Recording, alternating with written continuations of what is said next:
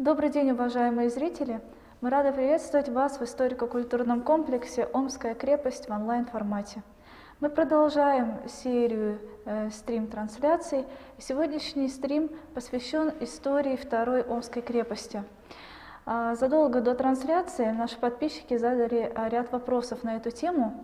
И сегодня на эти вопросы ответит а, приглашенный эксперт, историк, краевед, заместитель директора Омской областной библиотеки имени Пушкина Сорокин Алексей Петрович. Алексей Петрович, добрый день. Здравствуйте. А, Здравствуйте, уважаемые мечи, дорогие телезрители, господи, телезрители, дорогие зрители трансляции. Я надеюсь, библиотека Пушкина тоже подключилась. И, соответственно, здравствуйте, уважаемые коллеги. Спасибо большое, что пришли к нам.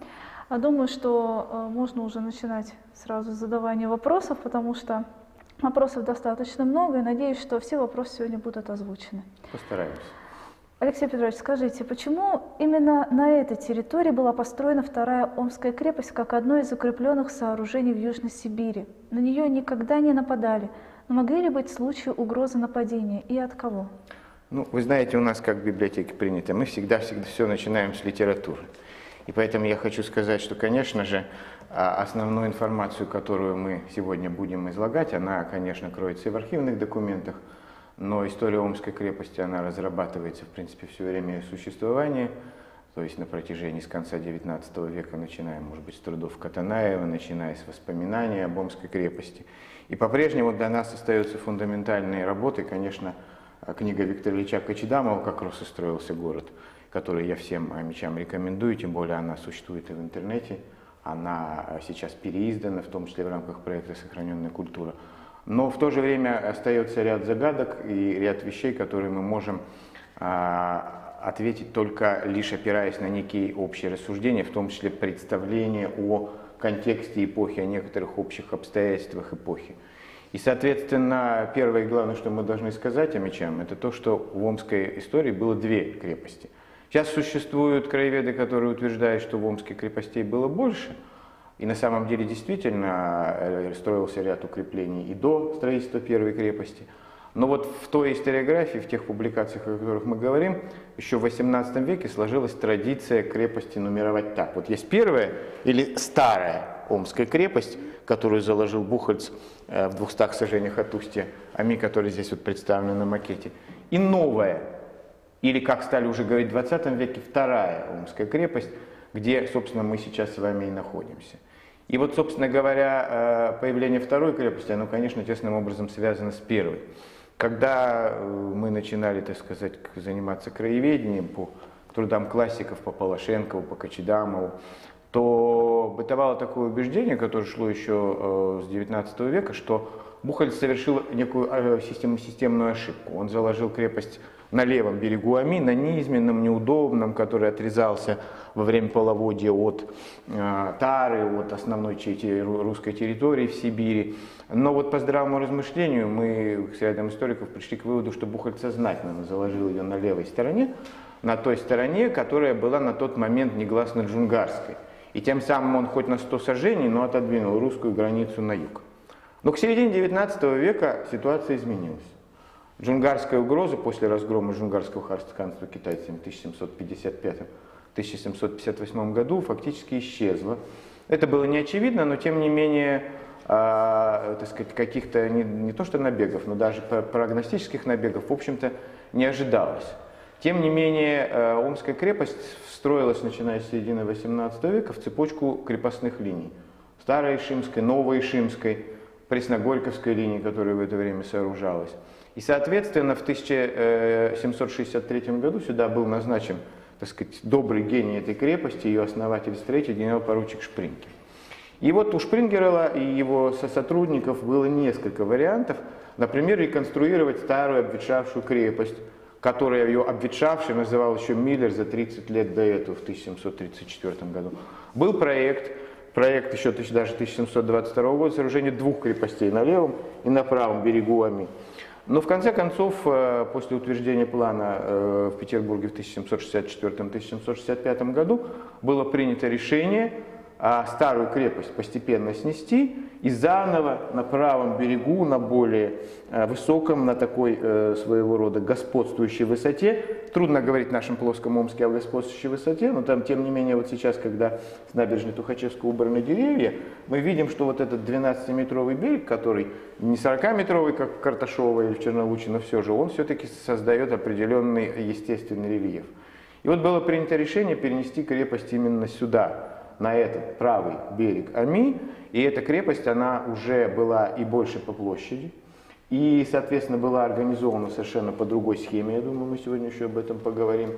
И она должна была соответствовать, и это была главная задача, той функции, которую выполняла Омская крепость. Омская крепость – это такой золотой гвоздь, вбитый в устье, Ами, даже не хочу говорить в устье, при слиянии Ами и Иртыша. На этот гвоздь зацепляются две пограничных линии – Пресногорьковская, от Омска до, до урочища Звериная голова, Иртышская, от Омска до Семипалатинской, Усть-Каменогорска. И поскольку здесь эта линия надламывается, то, как Шпрингер писал, именно в Омской крепости пристойно быть командиру этих пограничных линий начальнику сибирского корпуса.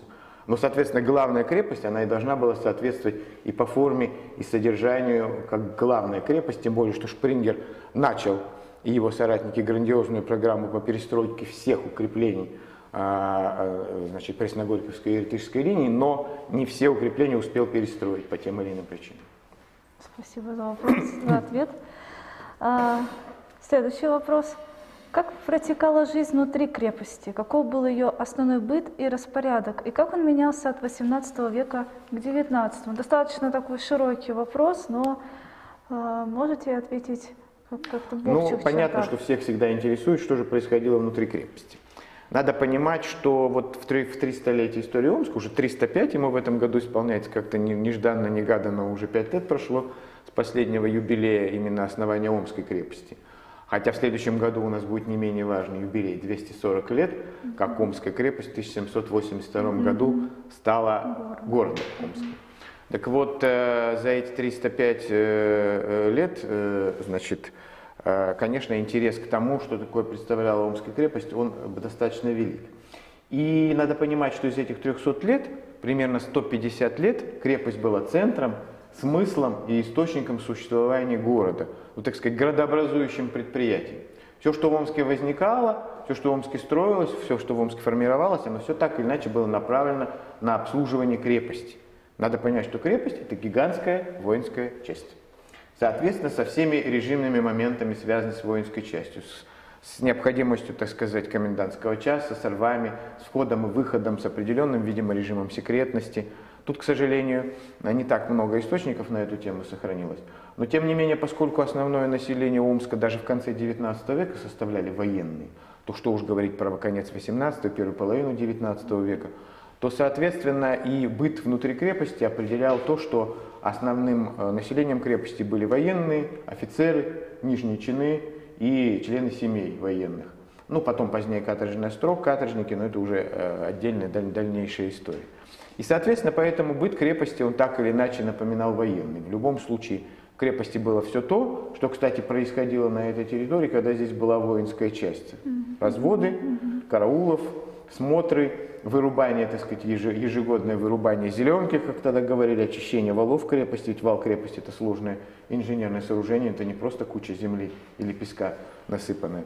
Но, тем не менее, у нас сохранились определенные сведения и о бытии Омской крепости 18 и 19 века. И за 18 век мы, конечно, должны быть благодарны такому выдающемуся мемуаристу своего времени, как Ивану Григорьевичу Андрееву. Вот наши павлодарские казахстанские коллеги перепечатали э, одну из книг Андреева «Описание Средней Орды Киргиз-Кайсаков». Ну, конечно, Андреев больше всего известен своей домовой летописью, такая своего рода дневниковая запись. И оттуда мы узнаем о досуге э, офицеров Омской крепости, о знаменитом оперном доме. Мы можем даже говорить о рождении театра в Омске. Марк Семенович Мудрик, э, наш, э, так сказать, краевед, писатель, который много сделал для изучения Омска театрального, он даже утверждал, и не без оснований, что в Омский театр появился даже раньше, чем знаменитый Волковский театр в Ярославле, что Омск в плане театрального искусства, хотя бы и любительского, он даже далеко впереди европейской России. Ну вот, скажем, э, в сборнике 1967 года Евгений Николаевич Евсеев пишет, что в 60-х и 90-х годах 18 века в помещении гарнизонной школы, ну то бишь в нынешней гауптвахте, в военкомате, устраивались балы, маскарады, вечера. Капитан Андреев являлся руководителем художественной самодеятельности, пишет Евсеев, но это уже на советский манер. В оперном доме ставили спектакли «Лиза», «Разносчик», «Мельник», «Царь Ирод», иногда «Максимилиан», иногда «Лодку», это уже для нижних чинов. А развлечений для простолюдинов мало, писал, писали из Омски. Шарлатаны да увеселительные заведения. А вот офицерство старалось, так сказать, не отставать от э, последних влияний времени. Что же касательно XIX века, то ситуация, конечно, э, несколько менялась. А, значит, рос уровень образования, хотя злые языки писали и в советское, и в досоветское время, что Омской крепости меньше выписывали газеты, больше играли в карты, что чернил проливало и вина проливалось больше. Но, тем не менее, вот э, о быте крепости середины 19 века нам говорит другой мемуарист, офицер Омской крепости Иосиф Белов. Он в 1852 году издал свои такие мемуарные записки о э, службе своей в Западной Сибири. И вот Иосиф Федорович Белов э, описывает одну сцену, которая мне на всю мою экскурсионную, так сказать, жизнь запала в память. Вот мы видим здесь на макете крепости плац, знаменитый плац, нынешний выставочный сквер.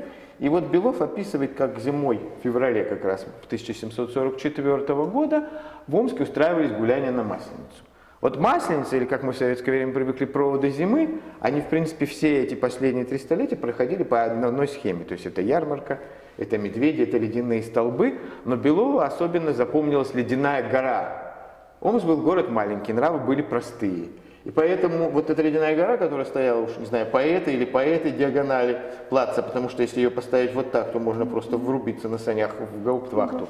С ней с утра катался генерал-губернатор с дамами, потом офицерство, так Белов и пишет. Ну а потом, когда уже темнело, простой народ, простая публика тоже с этой же самой горы и каталась. Поэтому, когда мы воздвигаем ледяную гору в Омской крепости или каток, мы, в принципе, возвращаемся к истоку. Замечательно. А, Следующий вопрос. Почему стены Второй Омской крепости были в виде земляных валов, а не каменными, как, например, в Петропавловской крепости? Ну, начнем с того, что Петропавловская крепость, в каком смысле по братьям. Омска, тоже город Петра, она тоже земляная. Ее сначала одели в кирпич, уже э, где-то в середине 19 века, и поскольку там на Государевом бастионе стоит гаубиц, который ежедневно в полдень в Петербурге, да, в Ленинграде стреляет, то Петропавловская крепость Бастион сотрясается, и кирпич вот этот слабо обожженный, он вы, вы, выкрашивается. И я туда, когда в Петербурге был, туда руку сунул, и кусочек кирпича от Петропавловской крепости приватизировал. А уже при Екатерине, уже кирпичную облицовку бастионов крепости облицевали еще сверху гранитом, и мы такой ее гранитный представляем. Но и Петропавловская, и э, крепость, которая вписана в ландшафт Заячьего острова, она же окружена со всех сторон водой. И Омская крепость, она построена по схеме такого выдающегося французского военного инженера маршала Себастьяна де Вабана. Он, правда, умер за 10, 10 лет до э, основания Омской крепости, конечно, не узнал о том, что в Омске будут строить крепость по системе Вабана. Но Вабан за свою жизнь построил 38 таких крепостей, которые защищали Францию по всему периметру, от Бельгии, э, что называется, до Пиреней. И вот у нас в библиотеке, кстати, у нас в библиотеке есть э, книга Вабана 18 века, конца 18 века. Не могу быть уверенным, что она была в библиотеке э, именно в 18 веке в крепости, но в 19 веке в библиотеке кадетского корпуса она была. То есть Вабана знает и чтут в Омске довольно давно. Так вот, э, у нас в библиотеке выступала как-то такой замечательный человек, Дарья Шемелина, научный сотрудник НИИТАГа, который знает о Вабане все.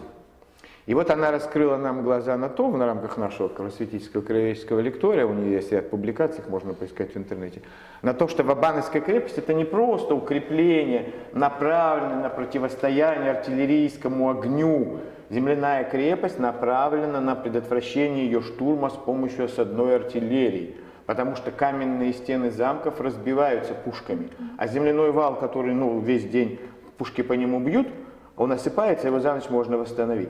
В Абановской крепости еще целая философия. В Абановской крепости обязательно в центре плац. На плацу обязательно стоит собор, ну, применительно к Вабану католический. Что интересно, вот, скажем, в Безансоне, который такой розочкой сделан, похожий на Омскую крепость, Там плац действительно по центру. И там католический собор, главный Безансоновский собор, он стоит на восточной стороне плаца своим главным входом на запад, на плац. А у нас в соответствии с ландшафтом военные инженеры Шпрингера, тот же Ларс Мальм, сместили почему-то плац в сторону от центра, видимо, вписывая его в реальный ландшафт. А Воскресенский собор вообще а, оказался с боковой стороны, то есть он смотрит своей боковой а, стеной на плац, что, так сказать, для вабановской схемы не характерно.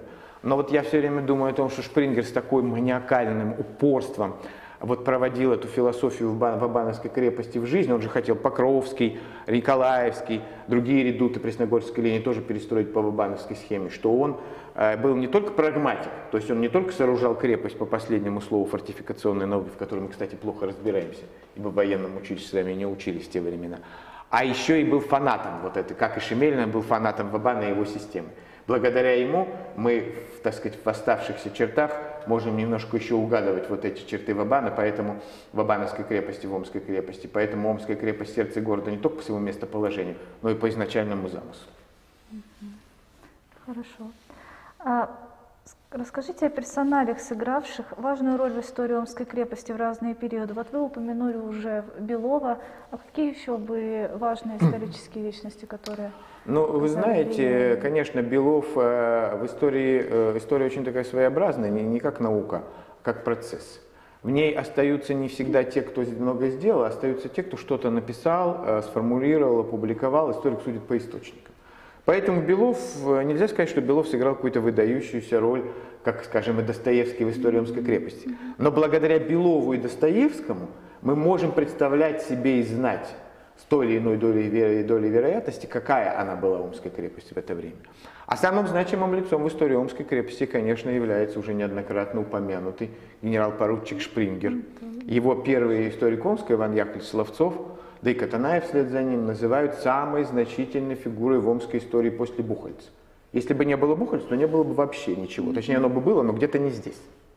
А если бы не Шпрингер, то Омск бы оставался такой вот заштатной деревянной Белогорской крепостью, одной из Потому что по первоначальному проекту центр крепостных линий, ну по замыслу, он был, же, должен был находиться где-то в районе Ямышева, там, где, собственно, Бухальц заложил первую крепость.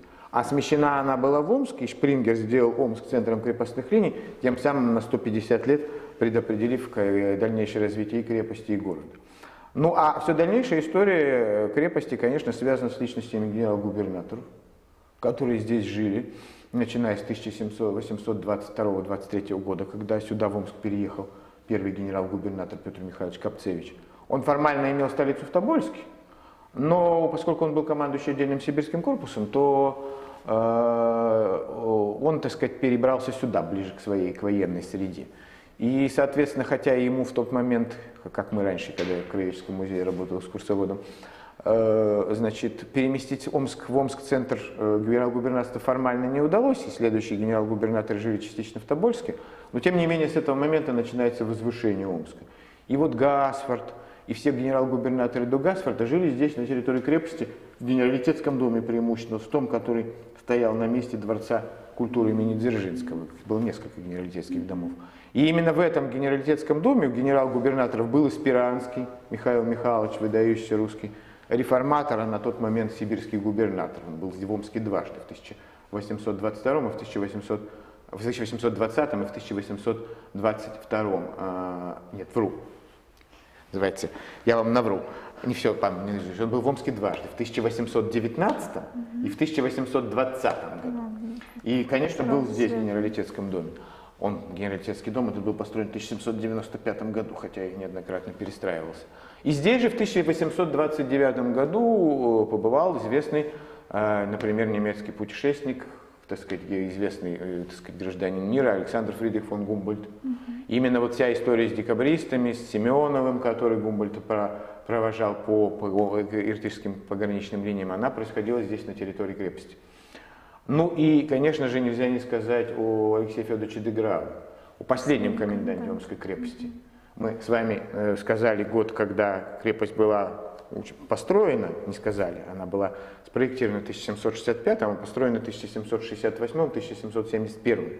То есть, в принципе, еще одна дата. Это 240 э, лет, ну, не завершение строительства, она продолжала достраиваться дальше, но формирование собственно, облика крепости. И, э, соответственно, Деграев был последним комендантом. После его отставки э, в 1864 году крепость как военное учреждение была упразднена. Вот эти сто лет от Шпрингера до Деграва, это и есть история Омской крепости и ее комендантов. Ну, о Деграве мы чаще всего говорим в связи с личностью Достоевского и в связи с их, так сказать, пересечениями, встречами и с его, так сказать, ролью в судьбе Достоевского. Но и когда крепость перестала быть военным учреждением, в нее продолжали бывать э, выдающиеся путешественники или визитеры. Например, когда в 1868 году в Омск приехал первый Романов в истории Омска, великий князь Владимир Александрович, он, конечно же, был на территории крепости. Когда э, в 1910 году э, Петр Аркадьевич Столыпин, тогдашний председатель Совета Министров по поездке по Сибири, посещал Омск, то просителей он принимал здесь же в крепости, в гарнизонном доме офицеров, ну, в офицерском собрании. Поэтому крепость продолжала оставаться сердцем Омска, ну, наверное, даже до середины 20 века. Несмотря на то, что административный центр уже сместился к генерал-губернаторскому дворцу, потом к нынешней Соборной площади, крепость все равно продолжала оставаться значимым местом в истории Омска. Вы сразу ответили на два вопроса. Замечательно. А, как вы думаете, для чего а, предназначался каменный подвал генералитетского дома первой постройки Второй Омской крепости? Мог бы он первоначально предназначаться для военного Воскресенского собора, который в итоге был построен в другом месте? А, ну, вы знаете, это вот уже такая краеведческая версия. Вот я уже начал э, с того, что историк, он, в принципе, судит по источникам.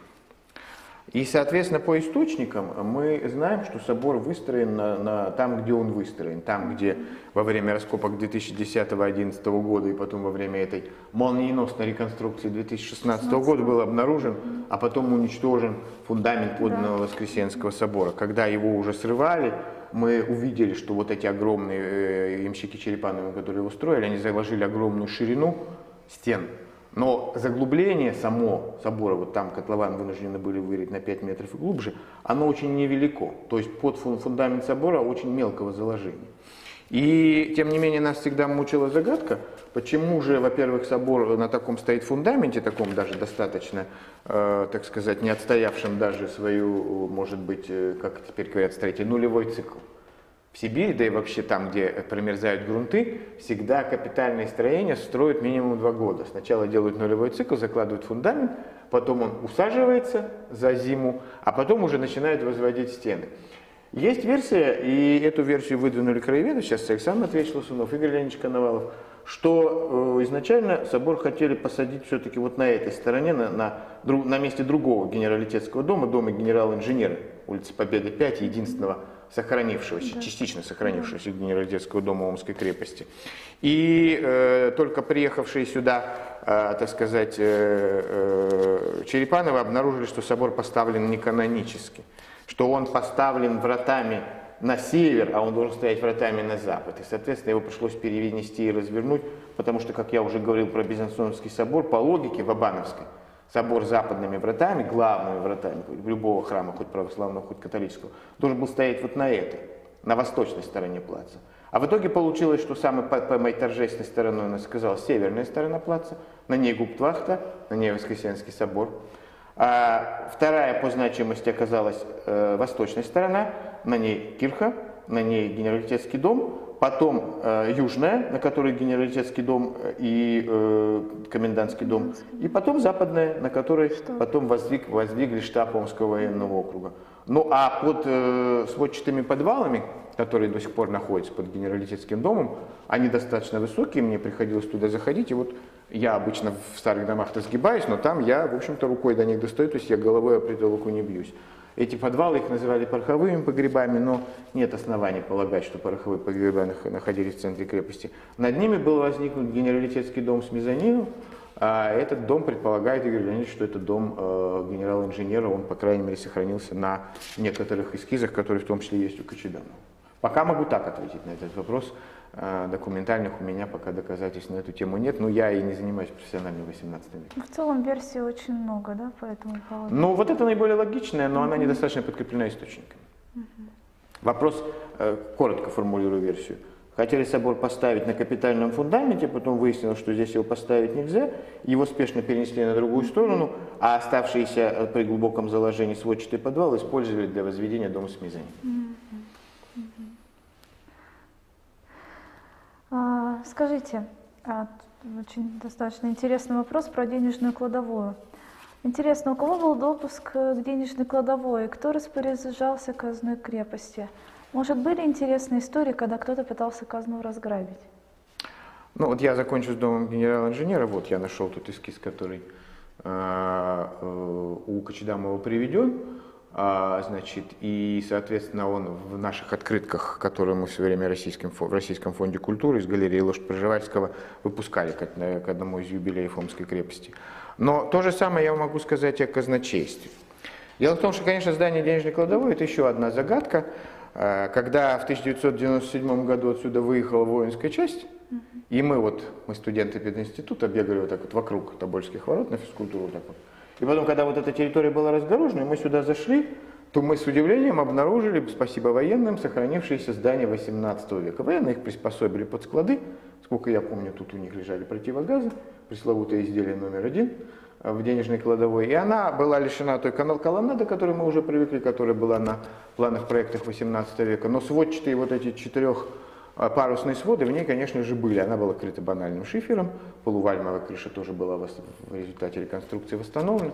В 2010 году архитектор Хусаинов восстановил, как известно, Иртышские и Омские ворота. А Омские ворота, кстати, смещены относительно своего места, а Иртышские на подлинном фундаменте. И он же восстановил вот эту галерею около э, денежной кладовой, немножко так эскизно, чтобы было видно, что она новодельная, но чтобы было видно, что сама денежная кладовая, она 18 века. И мы знаем, что меня 4 сводчатых помещения.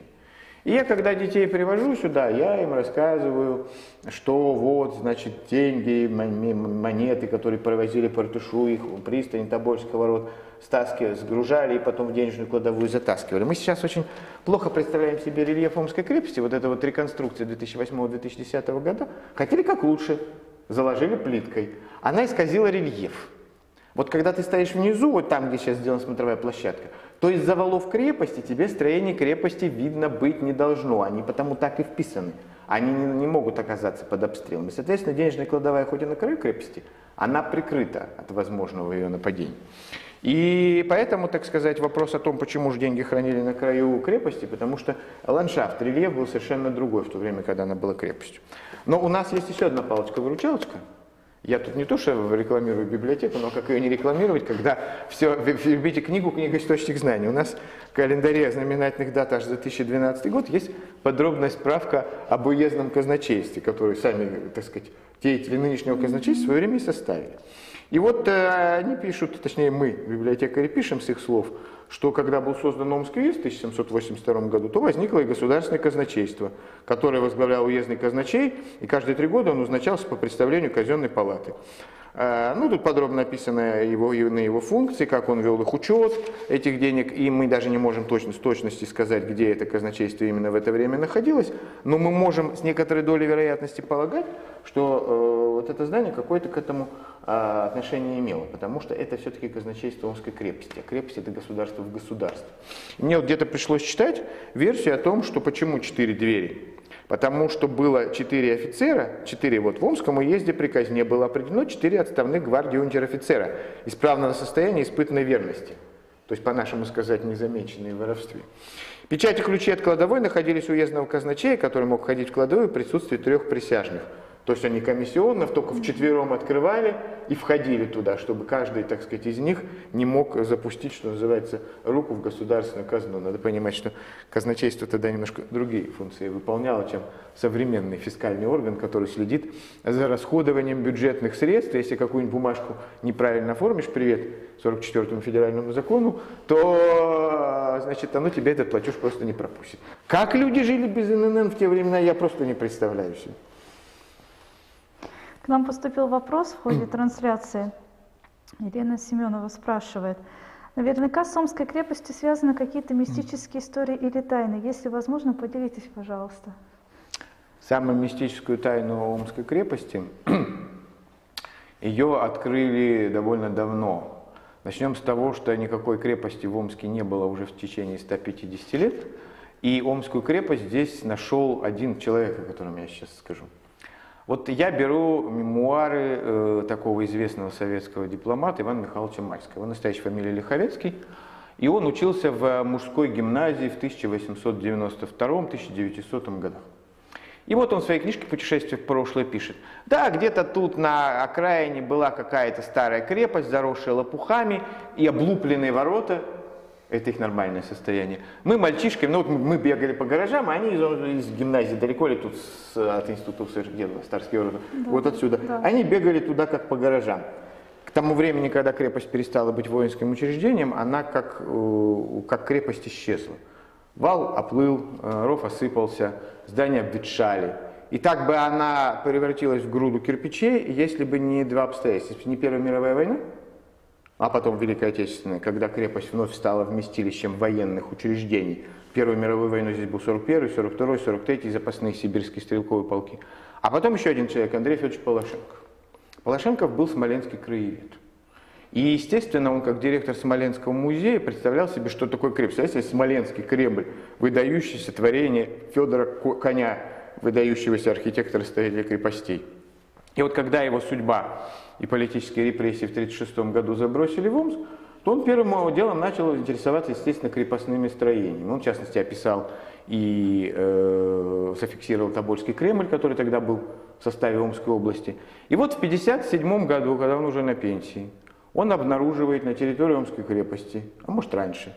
Если я заглядывал через забор, я уверен, что и Полошенков заглядывал, что на территории Омской крепости сохранились Тобольские ворота. И вот он пишет письмо министру обороны СССР, маршалу Родиону Малиновскому, говорит, уважаемый Родион Яковлевич, в 1919 году вы в составе 5-й Красной Армии освобождали Омск от белогвардейских захватчиков.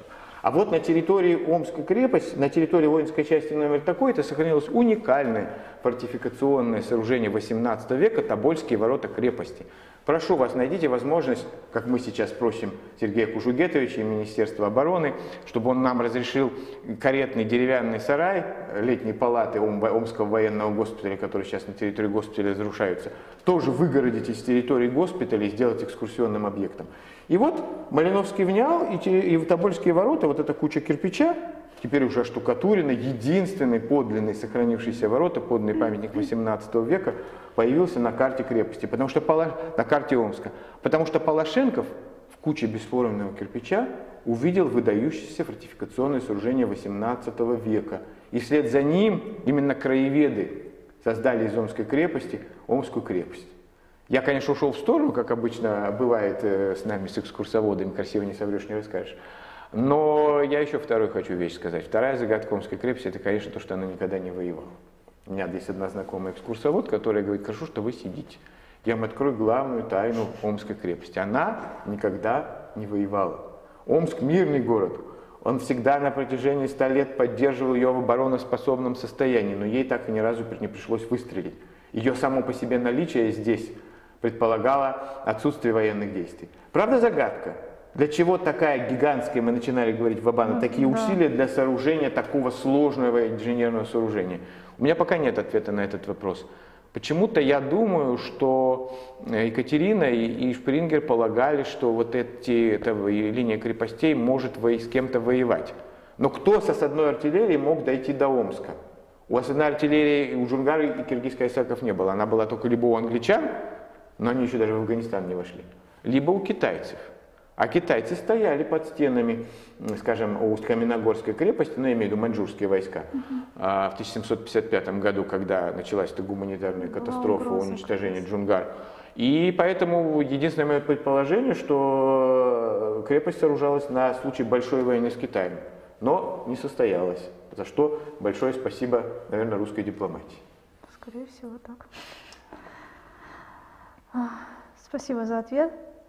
А, следующий а, вопрос здесь а, задают наши подписчики. В начале существования Второй Омской крепости была демографическая проблема. Мужское население превышало женское. Правда ли, что прирост населения территории крепости осуществлялся женщинами, которых ссылали в Сибирь за определенные преступления? Ну, мы приступили тоже к очень интересной теме. к любимой, так сказать, шутке краеведов, что Омск это ОМСК, отдаленное место ссылки каторги. каторги. Надо сказать происхождение этой формулировки. Для этого надо заглянуть в уголовное уложение 1845 года. А там ссыльные, по которому, кстати, Достоевский ссылался. А там все места э, ссылки делились на места на отдаленные местности, ну, например, Якутск или Нерчинск, и места не столь отдаленные. Вот Омск относился к местам не столь отдаленным, поэтому, собственно говоря, Достоевский в нем и оказался. Если бы он, ему грозила бессрочная каторга, то он оказался бы не в Омске, а гораздо дальше.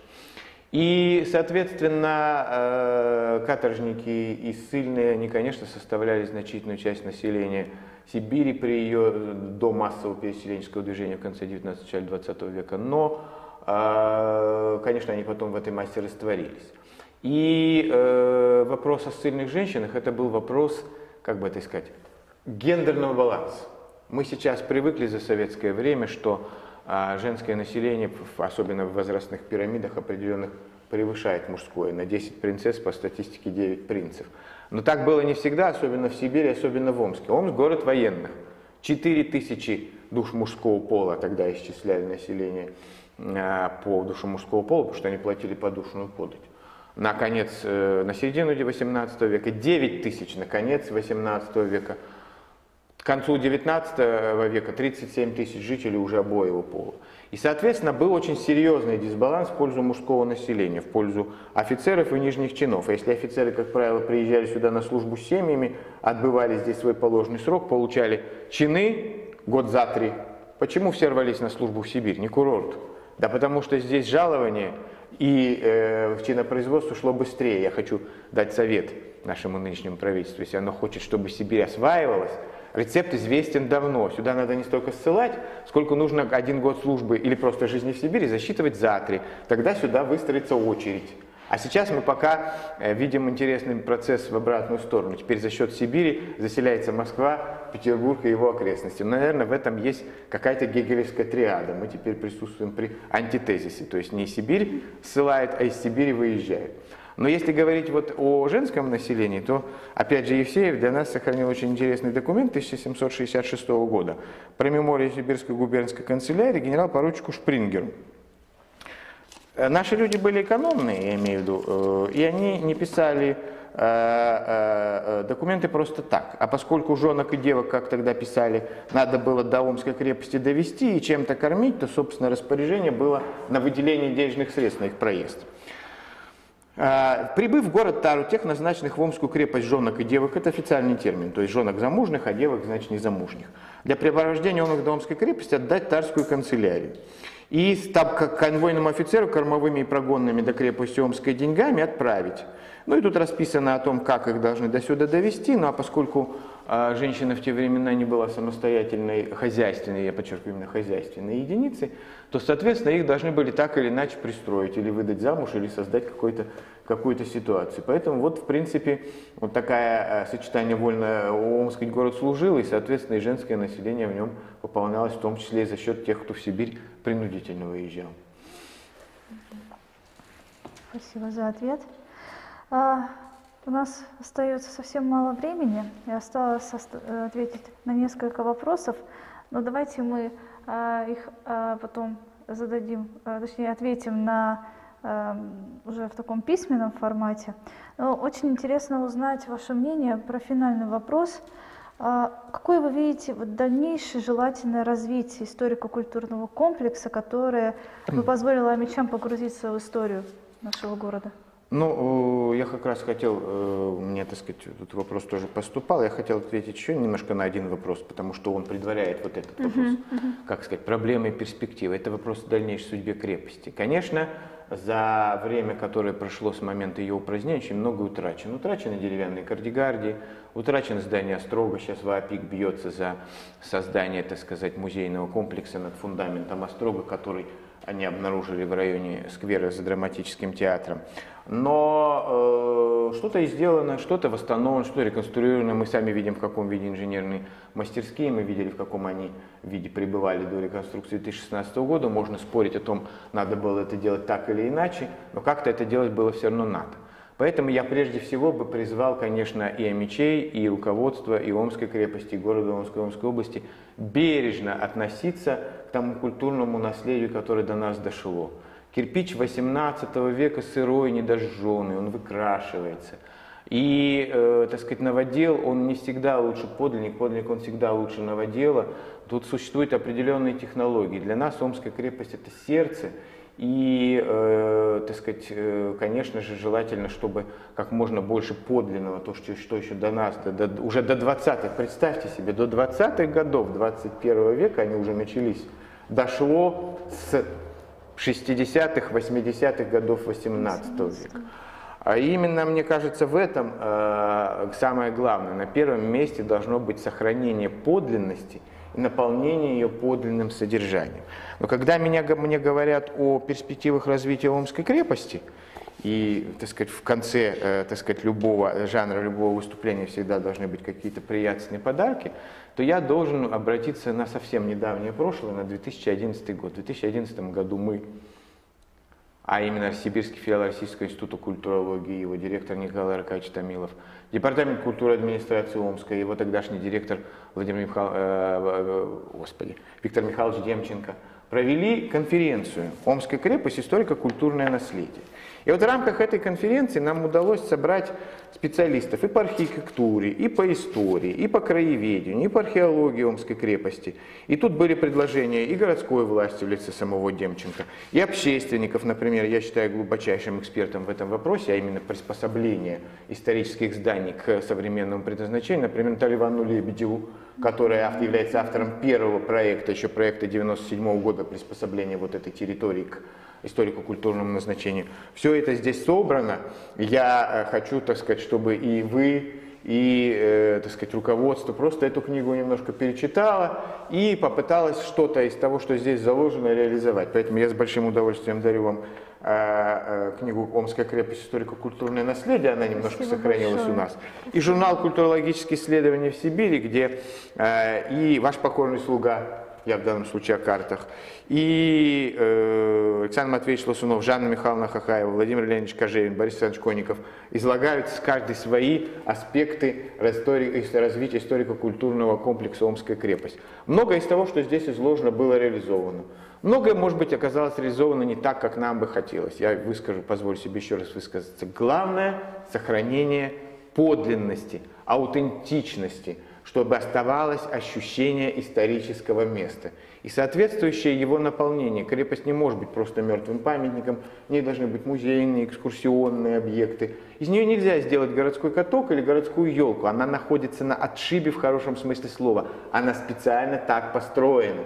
Но э, место которое должно притягивать своим аутентичным историческим колоритом, из нее сделать и поддерживать можно. И поэтому большое спасибо и вам, Альбина, и руководству автономного учреждения Омская крепость за то что, то, что вы делаете, то, что можете на своем посту. Мы на своем, мы пропагандируем, вы сохраняете и пропагандируете. И если мы вам можем быть чем-то полезны, мы и как библиотекари, как краеведы, мы всегда будем рады. Большое спасибо всем, кто нас сегодня слушал. Алексей Петрович, большое вам спасибо за очень-очень интересную беседу. А, мы а, заканчиваем а, нашу трансляцию по истории Омской крепости. Следите за нашими новостями и также оповещениями о новых э, трансляциях. Будем рады видеть вас на наших экскурсиях, выставках, мастер-классах ремесленников. Полную информацию о данных мероприятиях вы можете посмотреть на нашем официальном сайте, а также в группе «Омская крепость ВКонтакте». Спасибо всем, кто сегодня нас слушал. Это да. наш первая, наша первая да. встреча с, Омской, с автономным учреждением Омская крепость. Но мы также вели трансляцию в нашей группе Омской да. библиотеки да. имени Пушкина. Да, мы э, тоже ведем разные культурно-просветительские да, мероприятия. И с удовольствием, я думаю, продолжим эту традицию, в том числе и у нас. Поэтому приходите в Омскую крепость, приходите в библиотеку имени Пушкина. Все, что мы сегодня не рассказали, ну или немножко приврали, мы э, вам расскажем э, и покажем настолько, насколько это будет возможно. Большое всем спасибо. Спасибо. До новых встреч.